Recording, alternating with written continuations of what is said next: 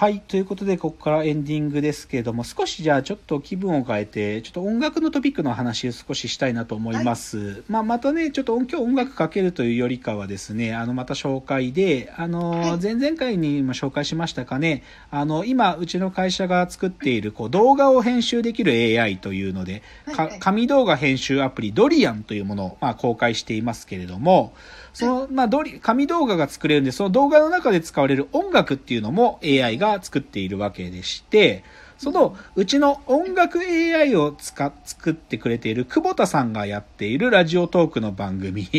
えー紙動画編集アプリドリアン音楽チャンネルというのがありまして、それがね、確か昨日3回目が公開されました。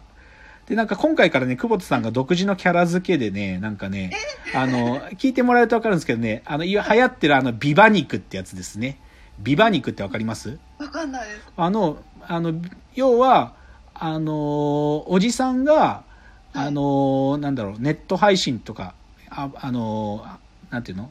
キャラクターとして、バーチャル YouTube、バーチャルキャラクターとして配信をするときに、おじさんなのに美、美少女のキャラクターを受肉して、それでやるっていう、ビバ肉っていうの、そういうの。いいですね。で、久保田さんがその、今回の配信から、もう僕がおじさんがなんか喋るのも、なんか10代のことが聞いても楽しくないでしょうから、ビバ肉しましたとか言って、それで、今回ね、そう、久保田さんが謎のね、その、び、あの、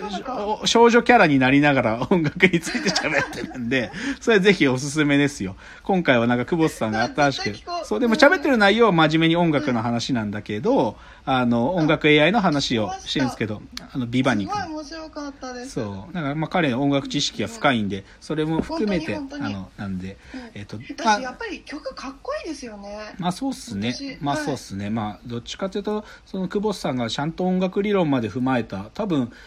僕、なんかよくあるんですよ。音楽 AI っつってね、簡単なメロディーラインを作るとかあるんだけど、でも基本、な久保田さんがし言う、久保田さんから言わせれば、音楽理論を無視したね、そういう作曲っていうのは、なんていうか、極めてアドホックなもので、本当の意味でのクリエイティブに近づいていないと。だから、そうじゃなくて音楽理論もきちんと踏まえた、僕らが作ったも音楽作曲 AI モジュールっていうのは、そういうものになってるっていうので、黒久保田さんが丁寧に解説してくれているので、ぜひえーあの URL 貼っておきますので、ぜひ皆さんも紙動画編集アプリドリアンの音楽チャンネルというのを聞いてみていただけると嬉しいです。ということで、まあちょっと今日は、剣豪の話ですけどね。あ面白かった。剣豪の話ですけど、まあちょっと、はいまあ歴史、まあ歴史と言いながらもフィクションが混ざってるんで、正しい歴史ではないんですけど、ただどうしても僕は今日の話をする上でね、気になることは、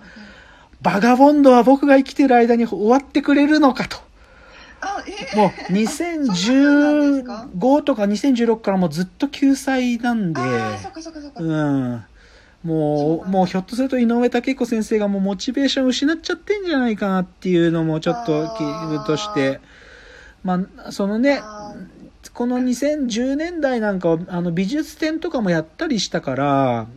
熊本でやったりとか、あの上野のね、えー。あそこでやったりもしたから、ひょっとしたらもう一回モチベーションが上がって、最後まで、とかね、いき、ある時ね、あの、プロフェッショナル仕事の流儀ってあの NHK のあのドキュメンタリー番組で最終回見えてきたぞっていうところをと書いてたのにさ結局行けなかったんだよね、最終回まで。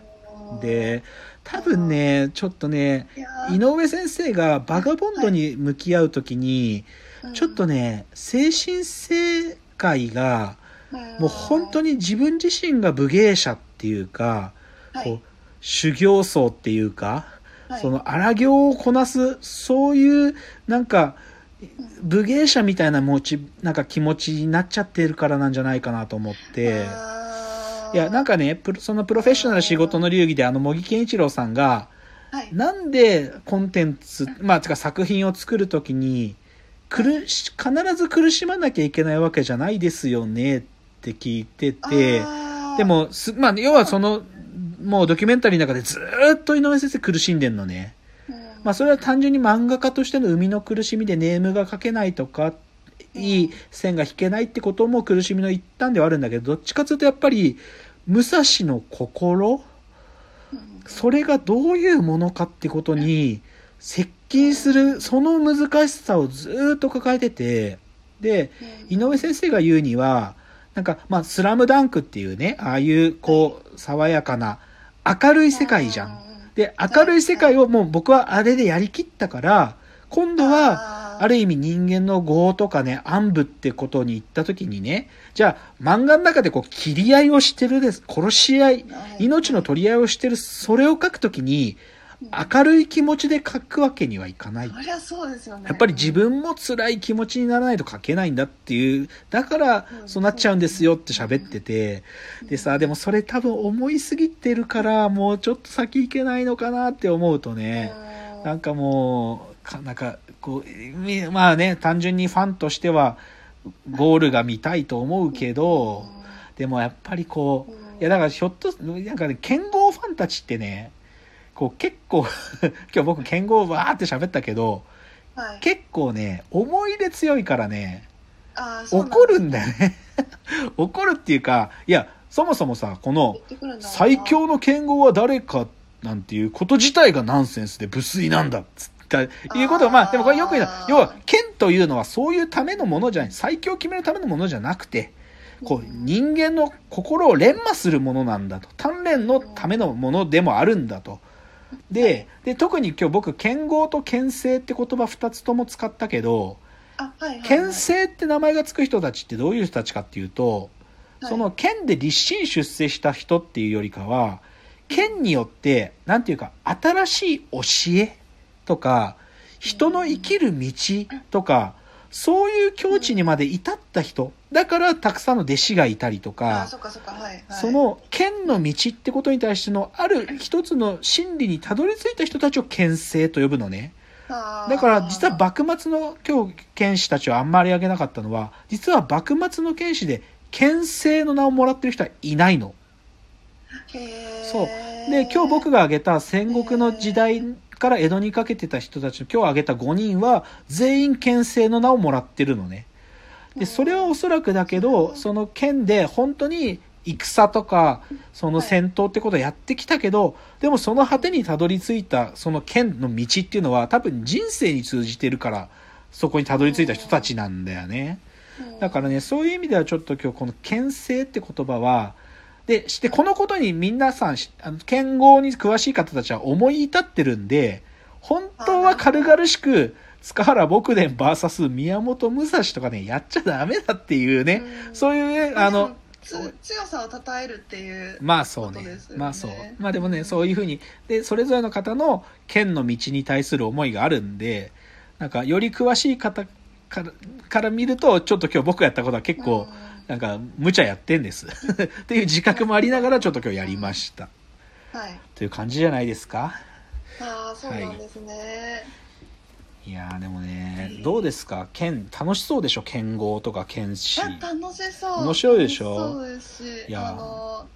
それこそや柳生進化系流のあのなんか師範代取られた人の話とかたはいはい。があの学会に来られたことがあって。ああそうですか。はいはいはいはい。面白いです本当に。そうなんです素人でもあのもうすぐそういうのを教えてくれるんですよね。そうそうそうそう。そうそうそうそう。そう。だから僕さだから剣道って実はやったことなくて。えいやなんか学校の授業とかでもやったことなくて。うん